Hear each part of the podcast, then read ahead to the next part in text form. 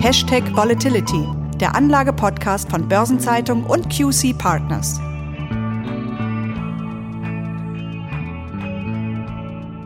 In den USA ist die Inflation im Dezember auf 7% und damit den höchsten Wert seit 1982 geschossen. In Deutschland lag sie mit 5,3% so hoch wie seit 1992 nicht mehr. Da stellt sich natürlich die Frage, wie man sich gegen die Geldentwertung schützen kann. Als klassischer Schutz gegen steigende Teuerungsraten gelten ja die Edelmetalle Gold und Silber. Inwieweit das tatsächlich zutrifft, wovon das abhängt und ob es vielleicht Alternativen gibt, das wollen wir heute besprechen und dazu begrüße ich Sie, liebe Hörerinnen und Hörer, sehr herzlich. Mein Name ist Christiane Lang, ich bin Redakteurin bei der Börsenzeitung und ich spreche wie immer mit Thomas Altmann, Partner und Leiter des Portfolio-Managements bei QC Partners. Hallo, Herr Altmann. Hallo, Frau Lang. Herr Altmann, ja, wie eingangs gesagt, die Inflationssorgen sind inzwischen sehr groß. Für Anleger ist der Schutz vor steigenden Teuerungsraten also ein sehr wichtiges Thema. Aktien und Immobilien eignen sich dafür auch sehr gut und natürlich gilt Gold als der Schutz vor steigenden Preisen. Von Silber, das ja ebenfalls ein Edelmetall ist, ist in diesem Zusammenhang grundsätzlich aber viel weniger die Rede. Warum eigentlich? Das ist tatsächlich eine interessante Frage, denn inhaltliche Gründe dafür gibt es eigentlich nicht. Eine mögliche Antwort ist, dass Gold einfach das schillernde und bekanntere Edelmetall ist. Dazu kommt, dass bei Silber angesichts des geringeren Preises bei einem gleichen Anlagebetrag eine deutlich größere Menge gekauft werden muss und damit die Lagerschwierigkeiten und auch die Lagerkosten zunehmen. Dabei bringt Silber aber eine Facette mit, die es gerade in Inflationszeiten besonders interessant macht. Und auf was spielen Sie da an? Also welche Facette meinen Sie hier? Tatsächlich ist Silber knapper als Gold. Auf Basis der aktuellen Preis- und Abbaumöglichkeiten gehen wir davon aus, dass die förderfähigen Goldressourcen für die kommenden 36 Jahre reichen, die förderfähigen Silberressourcen aber nur für die kommenden 25 Jahre. Und die Entdeckung weiterer Vorkommen ist bei Silber weniger wahrscheinlich als bei Gold. Und das liegt daran, dass Silber oberflächennah lagert, während Gold häufig in tieferen Erdschichten gefunden wird. Und das könnte die relative Knappheit von Silber sogar noch verstärken. Also das ist wirklich interessant und für mich auch neu. Damit wäre Silber unter Inflationsschutzaspekten trotz der Lagerprobleme ja eigentlich sehr interessant. Aber wenn wir mal auf die aktuelle Situation schauen, die Inflation steigt, der Preis von Gold inzwischen zwar auch wieder, der von Silber aber kommt gar nicht richtig aus den Puschen. Was läuft da schief? Warum entwickeln sich die beiden Metalle so unterschiedlich? Ja, das mag jetzt vielleicht erstmal paradox klingen, aber gerade die Covid-19-Pandemie hat sich in Teilen negativ auf den Silbermarkt ausgewirkt. Denn Silber ist ja nicht nur Edelmetall und Anlageinstrument, Silber ist auch ein Industrierohstoff. Und mit 54 Prozent entfällt mehr als die Hälfte der Nachfrage auf den Industriesektor. Beim Gold kommen dagegen nur 10 Prozent der Nachfrage aus der Industrie. 22 Prozent der Silbernachfrage entfällt auf den Anlagebereich und 17 Prozent kommen aus der Schmuckindustrie. Und aufgrund dieser Industrieabhängigkeit ist die Gesamtnachfrage im Pandemiejahr 2020 um 10 Prozent zurückgegangen. Und im vergangenen Jahr waren die Logistik- und Lieferkettenprobleme sicherlich auch nicht förderlich für den Silberpreis. Okay, das leuchtet ein. Allerdings war 2021 weder für Silber noch für Gold berauschend, um nicht zu sagen enttäuschend. Zwar legt Gold gerade, wie gesagt, wieder zu, aber 2021 hat es trotz der massiv anziehenden Verbraucherpreise insgesamt vier Prozent an Wert verloren und Silber schnitt sogar noch schlechter ab und hat rund zwölf Prozent verloren. Beide Edelmetalle haben damit nicht von der Inflation profitiert und gehören ja sogar zu den Rohstoffverlierern im vergangenen Jahr.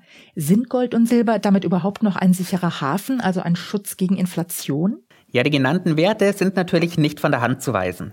Allerdings beziehen sich diese Jahresrenditen von minus 4% für Gold und minus 12% für Silber, die Sie jetzt genannt haben, auf die Dollarpreise. So wie eben auch der Handel an den Terminbörsen stattfindet. In Euro sieht das mit plus 3% für Gold und minus 5% für Silber zumindest etwas besser aus. Und wenn wir das Pandemiejahr 2020 mit einbeziehen, dann kommen wir über zwei Jahre in Euro gerechnet auf plus 19% für Gold und sogar plus 29% für Silber. Das relativiert das Ganze natürlich. Diejenigen, die im vergangenen Jahr Edelmetalle als Inflationsschutz gekauft haben, werden aber dennoch, und das auch zu Recht, enttäuscht sein. Bei all dem dürfen wir aber auch nicht vergessen, dass die langfristige Perspektive dennoch stimmt. Denn über die vergangenen 50 Jahre haben Gold und Silber, jetzt in Dollar gerechnet, 4100 bzw. 1600 Prozent gewonnen. Pro Jahr sind das dann 7,8 bzw. 5,8 Prozent. Das kann sich also durchaus sehen lassen. Wir sehen aber auch, wie groß die Unterschiede in der Preisentwicklung hier sind. Und dadurch ist die sogenannte Gold-Silber-Ratio, also das Verhältnis zwischen Gold- und Silberpreis, in den vergangenen 50 Jahren von ursprünglich 32 auf 78 angestiegen. Das heißt also, Silber hat im Vergleich zu Gold in den vergangenen Jahrzehnten bereits deutlich an Wert verloren. Langfristig aber sagen Sie, bleiben die Edelmetalle aber ein sicherer Hafen. Aber woran liegt denn nun das schwache Abschneiden beider Edelmetalle im vergangenen Jahr aus Ihrer Sicht? Ja, nach der starken Entwicklung im Jahr 2020 war die Inflation im vergangenen Jahr über weite Strecken möglicherweise noch nicht hoch genug für weitere Kursgewinne bei Gold und Silber. Das klingt jetzt natürlich erstmal paradox, aber mit der Inflation sind ja auch die Zinsen angestiegen. Und das hat Rentenpapiere, vor allem in den USA, wieder attraktiver gemacht und den einen oder anderen sicherlich auch zu Umschichtungen innerhalb der sicheren Häfen verleitet. Also raus aus Gold und Silber, rein in Treasuries. Dazu kommt, dass an den Märkten ja weiterhin die Meinung dominiert, dass die höhere Inflation eher ein temporäres Phänomen sein wird. Klar ist aber auch, und das haben wir auch historisch schon gesehen, dass in Zeiten einer Hyperinflation, einer Währungsreform und so weiter die beiden Edelmetalle Gold und Silber ihre Kaufkraft behalten, auch dann, wenn Papiergeld und Anleihen ihre Kaufkraft verlieren. Von daher sind Gold und Silber weiterhin gute Absicherungsinstrumente gegen Inflation. Nur kommt dieser Absicherungsaspekt eben erst bei höheren Inflationsraten zum Tragen, als wir sie aktuell haben. Jetzt haben Privatanleger und Institutionelle im abgelaufenen Jahr sehr unterschiedlich reagiert. Trotz der schwachen Performance sind die Goldbestände von Anlegern bei der deutschen Börse um 20,7 Tonnen auf die Rekordmenge von fast 238 Tonnen geklettert. Und zudem ist die Nachfrage nach Münzen und Barren, die ja vor allem bei Privatanlegern gefragt sind, deutlich gestiegen. Die großen professionellen Investoren setzen aber mehr auf Gold-ETFs und die haben mit 287 Tonnen im letzten Jahr die höchsten Abflüsse seit acht Jahren verbucht. Woher kommt diese Diskrepanz zwischen Privat- und Profianlegern? Ja, das ist tatsächlich schwierig, hier eine richtige Antwort zu geben. Klar ist, dass die Inflation im letzten Jahr ein sehr präsentes und auch viel diskutiertes Thema war. Diese Diskussion hatte Privatinvestoren sicherlich verstärkt in Edelmetalle getrieben. Denn im Vergleich mit anderen Staaten ist die Furcht vor Inflation hierzulande ja sicherlich stärker ausgeprägt. Dagegen haben wir bei institutionellen Investoren eben häufig den schon angesprochenen Wechsel innerhalb der sicheren Häfen gesehen, eben raus aus Gold, rein in wieder höher rentierende Anleihen. Und möglicherweise haben einige institutionelle Anleger auch mit der zwischenzeitlichen Entspannung in Sachen Covid-19-Pandemie ihre Goldabsicherungspositionen abgebaut und im gleichen Stil Aktienpositionen aufgebaut. Sie haben vorhin gesagt, der Absicherungsaspekt bei Gold und Silber kommt erst bei höheren Inflationsraten, als wir sie aktuell haben, zum Tragen. Ist es denn derzeit möglicherweise attraktiver, in Minenaktien zu investieren, als in die Metalle selbst? Ja, zumindest im vergangenen Jahr war das die attraktivere Variante. Der S&P Metals and Mining Index hat in Dollar gerechnet 2021 um 35 Prozent zugelegt. In den vergangenen beiden Jahren waren es plus 58 Prozent. Aber auch das gilt eben nicht grundsätzlich. Denn über die letzten 15 Jahre haben Gold und Silber um 187 bzw. 81 Prozent zugelegt, Minenaktien aber nur um 14 Prozent. Von daher gibt es auf Ihre Frage nicht die eine und klare Antwort. Und all diejenigen, die sich für die Minenaktien entscheiden, die müssen natürlich wissen, dass die Schwankungen bei Minenaktien noch einmal deutlich höher sind als bei Gold und Silber. Und wie sieht's mit Kryptowährungen aus als Alternative zu Gold und Silber? Denn Bitcoin und Co. gelten ja heute bereits als Alternative zum Geldsystem. Diese Rolle hatten bisher die Edelmetalle inne, vor allem eben Gold. Also können Kryptowährungen Gold und Silber in dieser Rolle ablösen? Ja, das ist eine der im Moment ganz spannenden Fragen. Und bis wir darauf eine finale Antwort haben, wird sicherlich auch noch einiges an Zeit vergehen. Durch die Begrenzung der maximalen Anzahl an Coins haben Kryptowährungen wie der Bitcoin sicherlich das Potenzial, als Inflationsschutz zu dienen. Gold und Silber gelten ja schon lange als Reservewährungen und waren in der Vergangenheit ja auch Währungen. Denken wir hier nur daran, dass der Silbertaler in Deutschland bis 1871 das vorherrschende Zahlungsmittel war. Und genauso ist ja auch der Bitcoin per se ein Zahlungsmittel. Interessant ist dabei übrigens ein Blick auf die langfristigen Korrelationen. Und inwiefern?